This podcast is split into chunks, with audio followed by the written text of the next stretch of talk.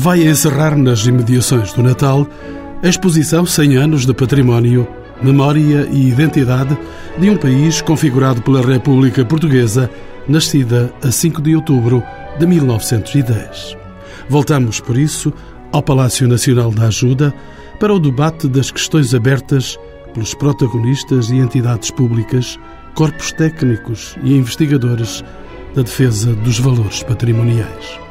Subimos ao gabinete de Elísio Somaviel, secretário de Estado da Cultura, e despertamos a participação de João Pedro Cunha Ribeiro, subdiretor do IGESPAR, de João Carlos Bricola, diretor do Instituto de Museus e Conservação, e do jornalista António Valdemar, presidente da Academia Nacional de Belas Artes, que denuncia a situação de risco em que se encontra o edifício da Biblioteca da Academia, guardadora de valores históricos únicos. Dirijo, entretanto, a primeira questão ao secretário de Estado da Cultura, Elísio Sumaviel. Como surge a ideia da realização desta exposição sobre 100 anos de património na República?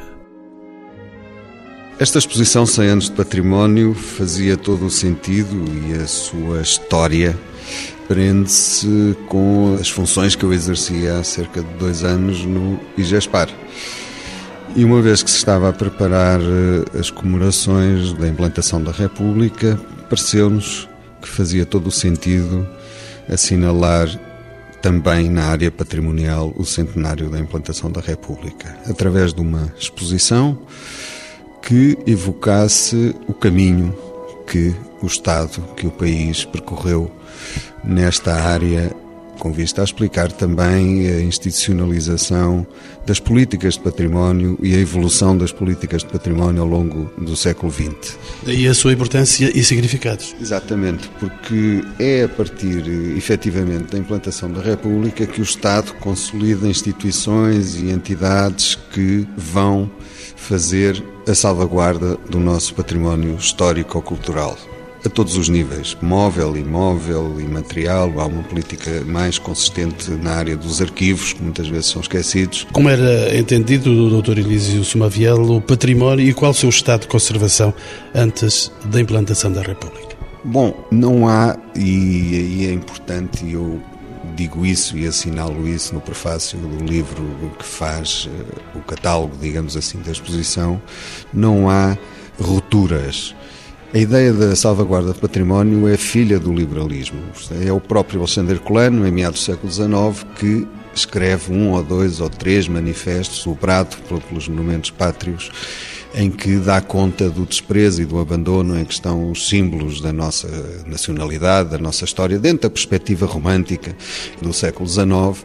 E, portanto, a partir daí desenvolvem-se uma série de ações. Portanto, há uma evolução contínua com pequenas rupturas, é evidente, com modas, com sistemas que têm que ver com as mentalidades e com as culturas dominantes em cada período do nosso século XX e, portanto, as formas e os modos de intervir do património evoluíram sempre.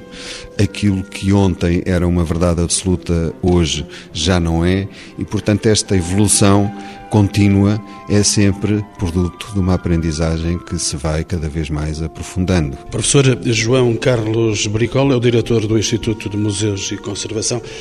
Em que contexto surgiu o decreto de meados de 1910, antes da implantação da República, que classificou em massa muito do património que chegou até nós? Foi a sequência lógica de um conjunto de alguma legislação que desde a segunda metade do século XIX, concretamente a partir dos anos 80, no âmbito das atividades até da Associação dos Arqueólogos Portugueses e com a instituição do Ministério das Obras Públicas, no sentido de haver uma lista de bens classificados.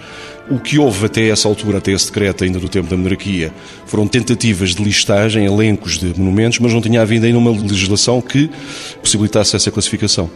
Portanto, é, são esses os antecedentes. E como é que se procuraram proteger as coleções que então existiam? Bom, nessa altura ainda não havia propriamente uma legislação pública nesse sentido. De todo modo, é bom lembrar que quando se fala em coleções e em iniciativas museológicas, temos que recuar um bocadinho até o século XVIII. Normalmente este exercício não é feito, mas aqui bem perto de nós, aqui na ajuda, há aqui bem um exemplo vivo de um complexo científico e museológico que aqui houve com um jardim botânico, um gabinete de história natural, uma casa do desenho e da gravura, um laboratório químico e era daqui neste entreposto que se faziam as ligações com as viagens filosóficas para o Brasil e para as exposições em África. E, portanto, desse ponto de vista, há aqui, de facto, aquilo que o Domingos Vandel, ainda no século XVIII, chamava, muito precocemente para a nossa linguagem atual, a ciência dos museus. Portanto, ele utilizou mesmo este, este termo, a ciência dos museus.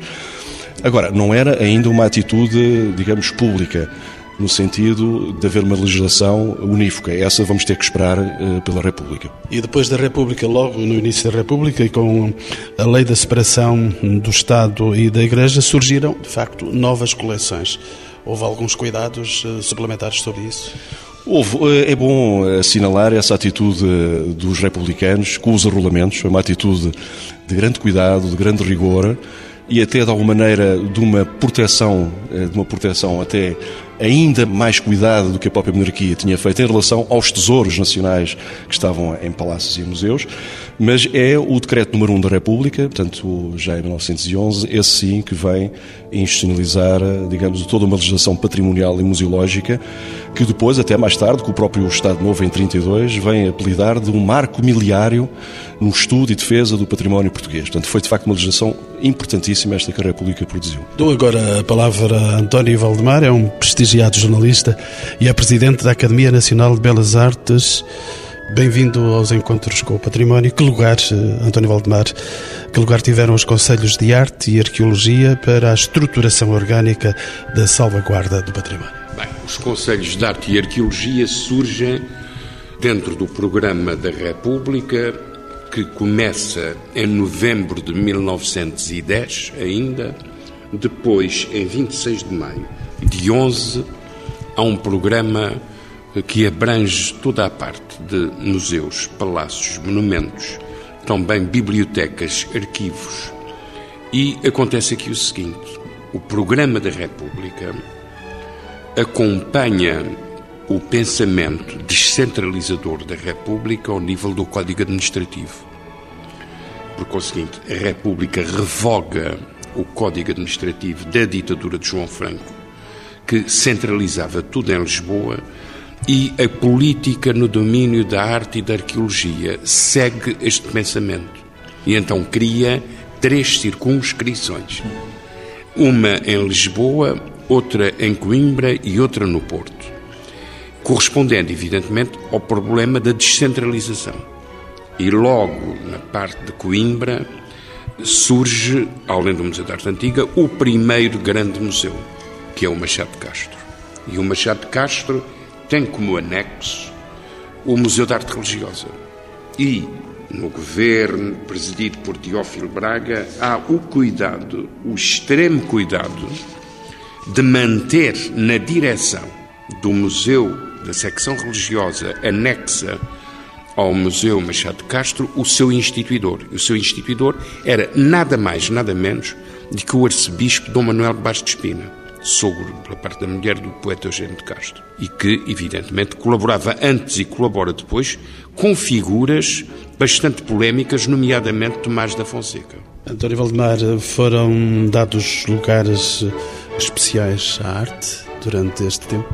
É evidente que sim, porque o Conselho Superior da Arqueologia, que vem substituir nominalmente a Academia Nacional de Belas Artes, mantém todos os vogais que tinha a Academia. E a mesma função? Praticamente a mesma função. Eles são distribuídos e a eles se juntam, depois com a reforma da universidade, com a institucionalização da universidade em Lisboa e no Porto, passa a haver, no caso concreto de Lisboa e também de Coimbra, passa a haver um representante da Faculdade de Letras, que é o antigo curso superior de Letras, que passa a ter uma cadeira de História da Arte e de Estética, inicialmente regida pelo professor Oliveira Ramos, depois pelo professor João Barreira. A Faculdade de Teologia de Coimbra dá lugar à Faculdade de Letras de Coimbra e que inclui também o ensino da História da Arte e da Estética. A Universidade de Coimbra mantém todos os professores que davam desenho nomeadamente na parte das matemáticas, que depois, evidentemente, vão ser incorporadas não numa faculdade própria, como era desde o Marquês de Pombal, mas na Faculdade de Ciências, obra da República e instituída na Reforma Universitária de 1911, mas ainda também a Escola Brutero, com a participação de António Augusto Gonçalves, que é a grande figura naquela área de Coimbra. E de que modo, professor João Pedro Ribeiro, é que a arqueologia contribuiu para o conhecimento do património em geral? Bom, nesta fase que nós nos estamos a reportar, a primeira questão que me parece que é importante destacar é que também não há grandes rupturas, há uma evolução daquilo que é a contribuição que já vem desde o século XIX da arqueologia portuguesa. E que, no entanto, é marcada por algumas mudanças aquilo que foram os grupos essenciais na segunda metade do século XIX contribuíram para a afirmação do conhecimento arqueológico em Portugal para a arqueologia como atividade científica, em torno da Comissão dos Trabalhos Geológicos ou em torno do grupo da Portugália no Porto, muito centrados em torno de nomes sonantes como o general Carlos Ribeiro, Ricardo Severo, vão dar lugar a uma situação onde prevalece, no essencial, o papel do Museu Etnológico Português e a figura central de Leite Vasconcelos. Não nos podemos deixar de esquecer que a figura Leite Vasconcelos e o Museu Etnológico Português surgem nos finais do século XIX na sequência de um importante evento que marca o reconhecimento até internacional do, da arqueologia portuguesa, que é o Congresso Internacional das Ciências Pré-Proto-Históricas, que tem lugar em Lisboa em 1880, e é exatamente na sequência deste evento que é criada na Universidade de Coimbra a cadeira de Antropologia, Paleontologia e Arqueologia Pré-Histórica, que é uma cadeira que vai ser eh, da responsabilidade de um conhecido dentro da Universidade de Coimbra, que é Bernardino Machado, o qual mais tarde, sendo ministro das Obras Públicas do governo de Índice Ribeiro, em 1893, eh, se a memória me não atraiçoa, vai ser o responsável pela criação do Museu Etnológico Português, ao frente do qual vai ficar o professor Leite Vasconcelos. Doutor Elísio Sumaviel, pergunto-lhe, por outro lado, que lugar foi dado à sociedade civil para a defesa do património durante a República? Bom, não era como hoje, na nossa Segunda República, consagrado constitucionalmente esse direito de participação popular ou da ação popular, mas, no entanto. Nem no início primeira... da República? No início da República, quer dizer, a Constituição Republicana de 1911, mas de qualquer modo, todas estas organizações, quer as associações dos arqueólogos, quer associações e as comissões de arte e ciência no âmbito até dos municípios, tudo isto traduzia um pouco o sentir e o pulsar da sociedade civil. A Primeira República teve uma preocupação grande com a ação educativa, como todos sabemos, e é inegável. E, portanto, estas comissões de arte e arqueologia que existiam nos municípios eram porta-voz, digamos, das preocupações patrimoniais, da arte, da cultura, que a sociedade civil transmitia aos seus executivos e, portanto, houve sempre voz e, havendo também liberdade de, expressão e de imprensa, a sociedade civil sempre, durante o período dos 16 anos da Primeira República, teve voz ativa nas políticas que iam sendo feitas na época. Por outro lado, professor João Brigola, é verdade que o património integrou um discurso ideológico de construção de uma nova identidade associada à República? Ou não tiveram tempo para isso? Eu tenho alguma dificuldade em fazer assim em poucos minutos uma reflexão sobre isso, mas julgo que sim, porque a República apresentava naturalmente um ideário novo, um ideário de ruptura, mas eh, se calhar mais do que ruptura há continuidades, não é? Há continuidades porque a monarquia, e há pouco foi citado pelo Sr. Estado de Estado e muito bem essa figura eh, fundadora deste discurso romântico que foi Alexandre Colano na revista O Panorama, e outros seguiram, e aliás há estudos universitários que já o demonstram, mesmo em termos da conservação e restauro dos monumentos, mesmo em termos de diário patrimonial, toda a segunda metade do século XIX é muito rica em grandes figuras intelectuais, em movimentos associativos, e mais uma vez não posso deixar de citar aqui o caso exemplar da Associação dos Arqueólogos Portugueses e dessa figura fundamental que foi Posidónio da Silva, que também é um homem que está tratado, há tese de doutoramento sobre ele. Portanto, eu diria que a República levou às suas últimas consequências aquilo que era um projeto de reflexão intelectual que vinha muito de trás. Adoro Valdemar. Eu dava aqui uma pequena chica. Tirando o caso do Herculano, tirando o caso do próprio Garrett e nas viagens na minha terra, onde a própria paisagem, tal como hoje em dia a Unesco já considera património, o Garrett é o primeiro a incorporar a paisagem no âmbito do próprio património. Ele diz o Olival de Santarém, ele próprio é um monumento. Isso é 1846, na primeira versão das viagens na minha terra e que se manteve até hoje. Ele não alterou essa parte. Mas esse contributo simultâneo do Herculano e do Garrett é depois, no fim do século XIX, transmitido ao Ramalho Ortigão, que ele vai abordando de algum modo sempre nas farpas. Mas quando ele tem a arte em Portugal, que é de 1896 por aí, no fim do século, em que há dois balanços tremendos acerca da incúria que afeta o património. Um é do Fialho, 1889, primeiro fascículo dos gatos, onde eu encontrei uma das referências aos painéis, que é um argentário que andava à volta ali do patriarcado para comprar umas tábuas góticas. Era o Conde de Brunet, não havia outro. Quis comprar os painéis, quer dizer, isso vê nos gatos, quer dizer, isso, pouca gente já abordou essa questão. Eu recentemente eu tratei disso, num ciclo que a Academia promoveu relativamente ao centenário da descoberta dos painéis, e o Ramalho faz na arte portuguesa um manifesto feroz relativamente ao desleixo que os poderes públicos da monarquia tinham em relação à política de património. É uma inventariação tremenda, é completada com o grupo da Portugália do Porto, com o Ricardo Severo, com o Fonseca Cardoso e com outros. Depois o Ricardo Severo vai para o Brasil e torna-se o grande construtor da cidade de São Paulo, mas deixa sementes no Porto. Bem, e no Porto também, no Conselho de Arqueologia, está uma figura notável, que é o Joaquim de Vasconcelos, marido da Carolina Micaelis, mas não é o marido da Carolina, ele já era Joaquim de Vasconcelos, e que é a primeira pessoa a falar dos painéis. E também da figura de Damião de Góis, é um homem de uma dimensão extraordinária. Ora, o que é que acontece?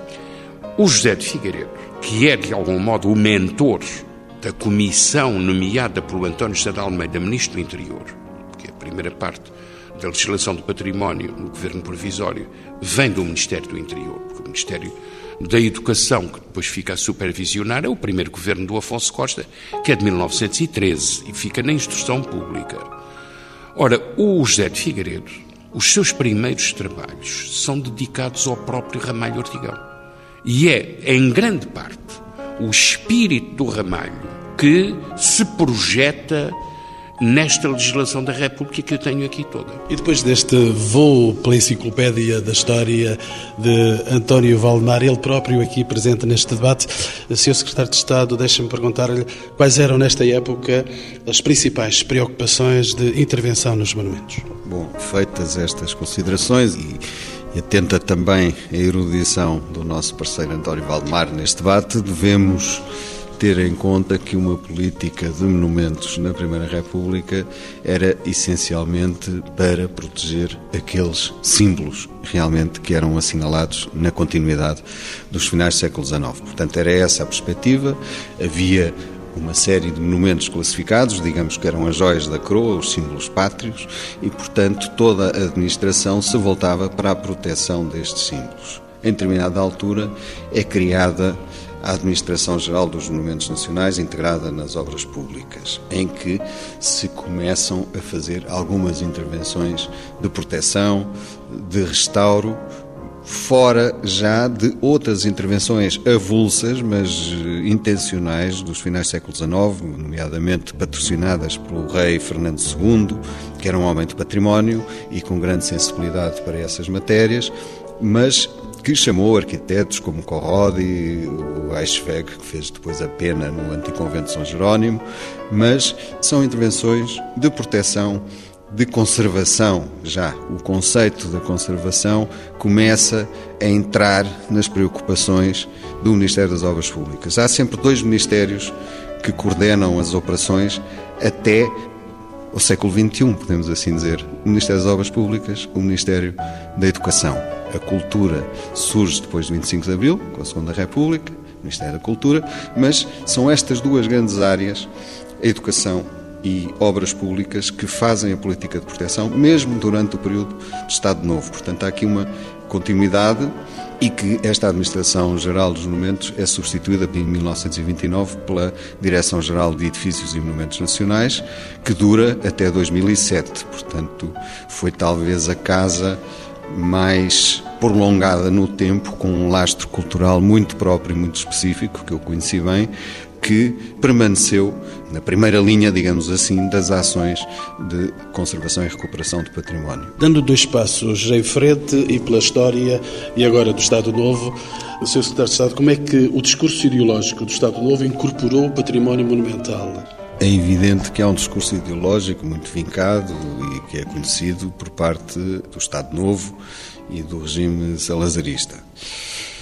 O Portugal orgulhosamente só e no seu cantinho cultivava mitos nacionais, nacionalistas da sua história e, portanto, cria-se uma mitologia própria e prepara-se uma política de conservação e de restauro de monumentos que simbolizam exatamente esses mitos da nossa história, que de certo modo correspondem àquilo que um século atrás Alexandre Herculano evocava, mas embora os monumentos e a forma como Herculano evocava esses monumentos pátrios não era bem a mesma que depois, durante o período salazarista, se evocou. Mas Salazar tem um grande desígnio que é a exposição de 1940 e as comemorações da independência. Bom, a partir dos anos 30, a Direção-Geral de Monumentos Nacionais é, digamos assim, o braço armado desta política patrimonial e enceta uma série de restauros de monumentos numa perspectiva própria da época, mas que era também comum a outros países da Europa, afiliados na Carta de Atenas de 31, mas de restauro integral, de retorno à pureza, entre aspas, da traça primitiva, tudo isso. E há uma série de monumentos que são restaurados, outros quase recriados, como o Passo dos Duques Bragança em Guimarães, que parte de quatro paredes mestras e faz um passo burgonhês medieval, com o traço do Rogério de Azevedo, Baltasar de Castro, de quadros técnicos da Direção-Geral de Monumentos Nacionais e uma série de campanhas por todo o país de restauro de monumentos dentro daquela filosofia do retorno à traça primitiva e à sua pureza inicial. António Valdemar, em que medida é que os inventários artísticos dos distritos contribuíram para um maior conhecimento e salvaguarda dos bens? Os inventários são o prosseguimento de uma ideia lançada, mas não concretizada totalmente, pela Primeira República, nomeadamente pela lei de 26 de maio de 1911 e publicada a 29 de maio. Aí começa a ideia da inventariação. E a inventariação obedece a um critério patriótico, enquanto que o salazarismo vai para o nacionalismo, acompanhando os nacionalismos europeus. Isso aí há uma diferença, quer dizer, há uma filosofia de. Isso vê-se perfeitamente na, na Portugália do Porto, ainda no tempo da monarquia, e vários entendidos na matéria, o caso de Sousa Viterbo, há simultaneamente regionalismo e patriotismo, que depois dá lugar a um nacionalismo do Estado Novo que acompanha os nacionalismos fascistas de Itália, a parte alemã, isso aí há uma, há uma nuance muito grande. Ora, os inventários são obra definida no decreto de maio de 1911, referendado por Teófilo Braga, e onde tem aqui também o dedo fundamental de duas personalidades, uma que é o José de Figueiredo e na parte da arquitetura, o grande especialista de arquitetura na altura é o João Barreira, genro do António Arroio e que se ocupa fundamentalmente da arquitetura, do Viterbo que tem, que tinha falecido há pouco, que tem o famoso dicionário dos arquitetos, e depois, o monumento, o monumento eh, nacional é apenas considerado dentro de grandes limitações. E o inventário tem limitações. Por exemplo, que ainda se mantém. Eu quero, como Presidente da Academia, quero eh, reformular o critério da inventariação que para entre o século XVIII e timidamente no século XIX, quando no século XX há já uma série de, de construções a inventariar. Professor João Pedro Cunha Ribeiro, da sua área também como arqueólogo, estamos em pleno Estado Novo, a arqueologia que lugar teve por este tempo? Eh, teve um lugar importante, ainda que um pouco menorizado por esta importância dada essencialmente ao património edificado, onde a arqueologia aparece um pouco em segundo plano. Não que ela não tenha tido grandes mudanças e grandes desafios e grandes protagonistas. É curioso lembrar numa figura cimeira da nossa academia, mas uma figura também particularmente ligada ao Estado Novo, o professor Mendes Correia, numa das primeiras sínteses que faz sobre a história das investigações pré-históricas em Portugal, eh, reportando-se à Primeira República, destaca essencialmente a componente de ensino na mudança dos processos de investigação patrimoniais ligados à arqueologia. Lembrando que a criação de novas universidades, de cadeiras na Faculdade de Letras do Porto, que teve pouco tempo de existência durante a Primeira República, mas também na Faculdade de Letras de Lisboa, onde se vai ligar à figura cimeira do diretor então do Museu Etnológico, que veio a ser Museu Nacional de Arqueologia, ou até mesmo Coimbra, em torno do Instituto e em torno de um conjunto de eh, investigadores que depois vão dar continuidade em Conímbriga. A passagem para o Estado Novo é uma passagem que eu diria de continuidade, mas que é marcada em 1929 por uma mudança importante que é a reforma de Leite Vasconcelos e a sucessão por Manuel Heleno, que vai corresponder a uma ruptura significativa e ao aparecimento de três figuras que vão moldar a arqueologia portuguesa no Estado Novo, que é Manuel Heleno em Lisboa, Virgílio Correia em Coimbra e Mendes Correia no Porto. Professor João Brigola, entretanto, os museus não foram descurados de todo pelo Estado Novo. Não, não foram. E de resto nós temos que recusar uma, uma visão que apresenta este longo período de quase 40 anos do Estado Novo como um período unívoco e de uma orientação político-museológica eh, comum. Eu julgo que a partir dos anos 60 nós temos elementos que nos permitem verificar uma alteração significativa, mesmo no seio do Estado Novo, de figuras importantes que são eh, muito permeáveis às práticas e às teorias que vêm de, vêm de fora, e isso é possível verificar através de vários elementos. Em primeiro lugar, o papel fundamental de João Couto à frente do Museu Nacional de Arte Antiga. É muito curioso que um homem tão conservador, um homem tão ligado, formalmente pelo menos, ao regime, seja ele próprio um adepto fervoroso das práticas museológicas dos Estados Unidos da América. Existe uma correspondência em que isso é bem claro, correspondência direta de João Couto, por exemplo, com o Metropolitan Museum de Nova Iorque, Há toda uma pedagogia de abertura. Os serviços educativos são criados no seu tempo, por exemplo. Isso é uma novidade para a época. Outro elemento pouco conhecido é o facto de ele permitir reuniões periódicas uma vez por semana no Museu da Arte Antiga, de uma tertúlia com gente até provinda de fora do meio museológico, e é essa tertúlia que justamente vai permitir a instituição de uma associação como a Associação Portuguesa de Museologia no ano de 1965. Em 1965, já estando João Couto reformado, é também um ano que é também um marco extraordinário. Ainda há poucos dias alguém me dizia que tinha acabado de reler o preâmbulo da lei de 1965, é o regulamento dos museus de arte, história e arqueologia, e tinha ficado absolutamente boquiaberto com a atualidade daquele preâmbulo. É um preâmbulo que, sendo da autoria de Mário Tavares Chicó, tem lá plasmado toda a ideologia, todo o ideário de João Couto.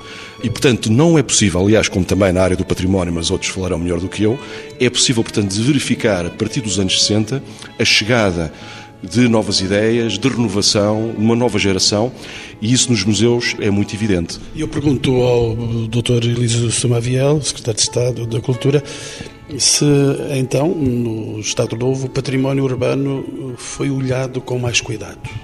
Bom, ainda não propriamente, eu penso que, enfim, o Estado Novo vai até 1974, mas talvez depois da Carta de Veneza, sim, o João Brigola evocou a lei de 1965, a Carta de Veneza é de 1964. E, portanto, esse conceito alargado da zona de proteção do monumento, portanto, a atenção que é dada à proteção envolvente dos monumentos, é dada ainda no período do Estado Novo e é filha da Carta de Veneza, digamos assim.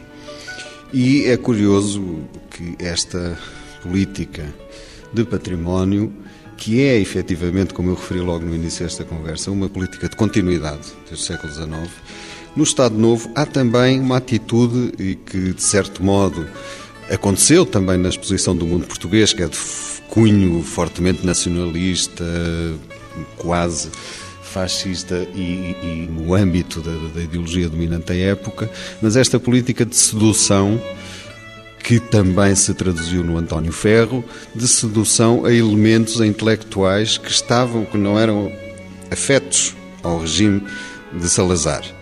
E da mesma forma que muitos artistas plásticos da oposição participaram na exposição do mundo português, também na política patrimonial isso aconteceu. E particularmente também nessa instituição que já referimos, na Direção-Geral dos Edifícios e Monumentos Nacionais. Eu tenho um conhecimento vivo da instituição por razões genéticas, porque quer o meu pai, quer Fernando Pérez Guimarães, quer Jaime Pereira Gomes, irmão do Soeiro Pereira Gomes, eram figuras da oposição, mas eram arquitetos e engenheiros que eram quadros da Direção-Geral dos Monumentos, que se bateram pela Carta de Veneza com o arquiteto Vaz Martins e que, de certo modo, dentro da própria Direção-Geral, permitiram essa evolução ideológica, esse salto eh, nas ideias ao longo desses 75 anos de vida da Direção-Geral dos Monumentos, que atravessa eh, diversos períodos até ao, ao, nosso tempo. E passaram 30, quase 37 anos desse 1974. Estamos em democracia. António Valdemar, a democracia incorporou a salvaguarda da diversidade patrimonial? É evidentemente com, com o 25 de Abril que se começam a constituir, que se começa a verificar um retorno à política de descentralização que é lançada pela Primeira República e isso aí é que é fundamental. A Primeira República vai para um código administrativo de inspiração municipalista e herculaniana, que se reflete à política de belas artes, arqueologia, bibliotecas, museus e monumentos, e o 25 de Abril retoma isso. Retoma isso em vez da centralização que havia em Lisboa. E aí se constituem numerosas em todos os locais numerosas instituições empenhadas na defesa da valorização do património, que depois têm contributos extremamente significativos com as várias universidades que vão surgindo para além de Lisboa, Porto e Coimbra. Professor João Carlos Brigola, o que é que se passa no Instituto dos Museus em Conservação, entretanto? Bem, estamos quase a fazer 20 anos de Instituto. o ano que vem, 2011, prefaz exatamente esse aniversário de duas décadas, primeiro com a criação do Instituto Português de Museus, que se autonomizou do antigo IPPC, e depois, com, mais recentemente, em 2007, com o prazo, passou a designar-se Instituto dos Museus e da Conservação, por ter integrado, entretanto, também esta valência da conservação e restauro. Deixem-me dizer, a propósito desta nossa conversa, se me é permitido, uma ideia que me parece subjacente a partir desta excelente exposição, e que também é o pretexto para esta conversa, dos 100 anos de património, que é de que, se calhar, para não dizer seguramente, haveria material para, a breve trecho, se pensar numa exposição dos 100 anos da museologia em Portugal. E vamos levar muito a sério essa reflexão. Há seguramente material, há seguramente ideias, vestígios documentais que possam autonomizar esta valência. De resto, nós, para o ano que vem, iremos dar um pequeno apontamento do que é podendo ser isso, com uma exposição, uma pequena exposição, apesar de tudo, que vai decorrer no Museu Nacional de Arte Antiga, exatamente chamada, apelidada, dos 100 anos da conservação e história em Portugal, com uma base documental daquilo que foi o labor do Instituto José de Figueiredo, notabilíssimo e até pioneiro eh, na Europa. Professor João Pedro Cunha Ribeiro, o IGESPAR, herdeiro de vários nomes, tem também uma função especial nos nossos dias? Eu penso que sim, obviamente. No que diz respeito à arqueologia, o IGESPAR é herdeiro de uma história estimulante, mas ao mesmo tempo atribulada, do 25 de Abril até hoje. Há um aspecto marcante que é um pouco anterior ao 25 de Abril, que é a descoberta do Complexo de Arte Rupestre do Val do Tejo que é descoberto no contexto da construção da barragem de Fratel, é um elemento pouco divulgado, mas que vai levar a que seja um grupo de estudantes da Faculdade de Letras de Lisboa, que com o apoio da Fundação Calouste Culbacon os estudos que vão permitir salvaguardar alguns dos elementos dessa mesma arte que vão ficar debaixo d'água. É um pouco essa geração que, à margem das instituições do antigo regime, eh, vão criar uma nova tradição na arqueologia portuguesa, que vai emergir no pós-25 de Abril e que vai dar origem a todo um conjunto de estimulantes práticas patrimoniais diversificadas, como aqui muito bem foram ditas, que levam à criação de novas universidades, à criação de novos centros de dinamização do património arqueológico e que depois se traduzem ao nível dos institutos de arqueologia na criação do IPPC. Infelizmente há aí depois avanços e recuos, nomeadamente uma certa prática que é lamentável, que é a prática das mudanças institucionais procurando fazer tábua rasa do passado. E isso foi um pouco atribulado para a arqueologia, na medida em que a criação do IPAR leva à destruição dos serviços regionais de arqueologia, que são um produto do 25 de Abril e da política de democratização. Com o Consulado de Santana Lopes, eles são completamente eliminados e nesse contexto há uma menorização da arqueologia, claramente, uma aposta do património edificado, de certa forma um pensamento que ainda hoje continua e que emerge na, mesmo na atual exposição e que depois vem a ser contraposto pela descoberta do COA e com todas as questões que se procuram e que vêm a seguir. Eu, nesse sentido, gostaria de dizer que o IGESPAR procura fazer um balanço dos aspectos positivos de todas essas tradições ao nível da arqueologia e procurar construir o futuro sem esquecer o passado, com os aspectos negativos e positivos no que diz respeito à arqueologia. Já no fim da nossa conversa, quero ainda eh, saber de António Valtemar, a Academia Nacional de Belas Artes, de que é presidente, tem projetos em curso? Tem vários projetos, graças ao atual secretário de Estado, porque até então nós tivemos as maiores dificuldades. E a Academia conseguiu graças ao secretário de Estado e a uma reunião que houve aqui nesta mesma mesa, digitalizar 100 mil documentos que estavam em risco de desaparecer. Que é todo o património documental que vai de 1836 até 1931. Eu gostaria que uma parte de 31 até a atualidade fosse também digitalizada e que está ao serviço de qualquer investigador através do site da Torre do Tombo. Bem, a Academia tem neste momento a promessa do professor Brigola em instalar o programa Matriz para digitalizar também três inventários, dois concluídos. O inventário da pintura que foi feito pelo mestre Reis Santos e que agora será evidentemente reformulado dentro das normas que estão em vigor, o inventário das peças de escultura e Dr. Elice Sumavial apoia, e julgo que está em curso, a classificação e a inventariação de um fabuloso número de desenhos de arquitetura, de urbanismo, para além de gravuras que vêm desde o século XVII até ao século XX e que estão, evidentemente, num estado verdadeiramente precário e que requerem, contudo, a urgência. O próprio edifício tem neste momento um problema muitíssimo grave.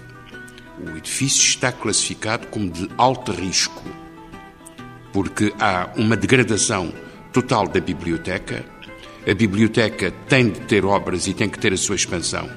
Essas obras e essa expansão seriam previsíveis no fim deste ano, com a saída das instalações da Polícia de Segurança Pública e do Governo Civil, repartindo o espaço destas duas instituições, pela Academia, pela Faculdade e pelo Museu do Chiado, e seria uma aula que daria continuidade à biblioteca que está no mais precário estado. Sr. Secretário de Estado, desafios para o final desta nossa conversa. Bom, eu agradeço as palavras simpáticas do António Valdemar, mas o mérito é da equipa que coordeno que eu vou coordenando e penso que tem que haver uma gestão integrada de todos estes setores do património. Eu penso que um grande desafio e, que resulta, em certo modo, do praxe de 2007 é, e na atitude descentralizadora que o professor João Pedro Ribeiro aqui referiu e bem, que é retomada agora através das direções regionais de cultura.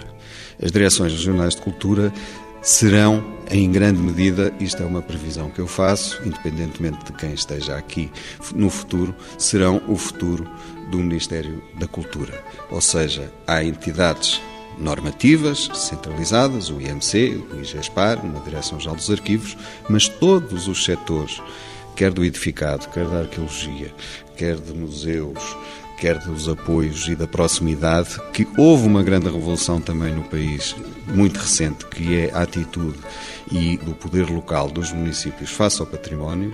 Hoje, 70% do investimento público em património é feito a nível local, isto tem que ser dito, o que há 10 anos atrás era o inverso. E, portanto, esta revolução no património tem que ser acompanhada com proximidade e as direções regionais de cultura, do meu ponto de vista, irão ter um protagonismo crescente na ação executiva.